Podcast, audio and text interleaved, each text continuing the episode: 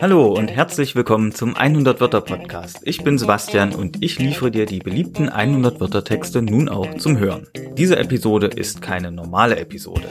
Heute startet nämlich etwas ganz Besonderes. Ich war vor kurzem mit 100 Wörtern zu einem Workshop am Evangelischen Schulzentrum in Chemnitz. Eine Lehrerin dort hatte das 100 Wörter Projekt kennengelernt und wollte das unbedingt mit ihren Schülerinnen und Schülern ausprobieren. Tja, also bin ich dort ans Gymnasium in die Klasse 8H und die Schülerinnen und Schüler haben mit mir 100 Wörtertexte kennengelernt und sogar erste Probe-Podcasts aufgenommen. Ja, nun hat die Klasse 8H des Evangelischen Schulzentrums Chemnitz selber 100 Wörtertexte geschrieben und diese sogar als Podcasts aufgenommen. Damit aber noch nicht genug. Jede Schülerin und jeder Schüler hat sogar einen eigenen Jingle, also ein Musikstück für die Folge produziert. Also ich finde das ja echt richtig, richtig cool. Ja, und auf diese Weise hat die Klasse 20 Text- und Podcast-Episoden produziert.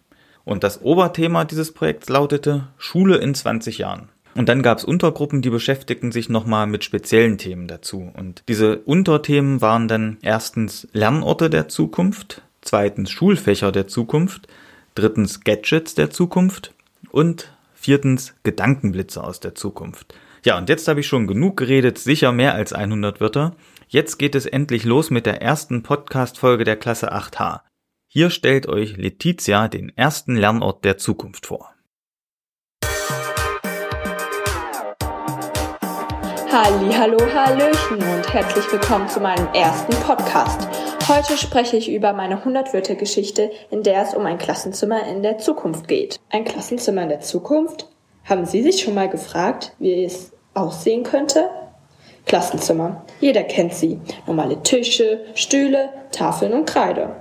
Doch in späteren Jahren wird es eventuell digitaler und moderner. Vielleicht gibt es dann Touchtische, die man so benutzen kann wie eine elektrische Tafel. Dazu sitzt man dann noch vielleicht auf bequemen Sesseln mit Mas Massagefunktion. Oder man lernt nur noch von zu Hause aus, durch Laptop oder Computer.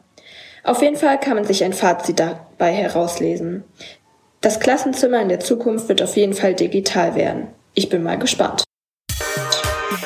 Das war mein Podcast. Ich hoffe, er hat euch gefallen. Und vielleicht hören wir uns ja mal wieder.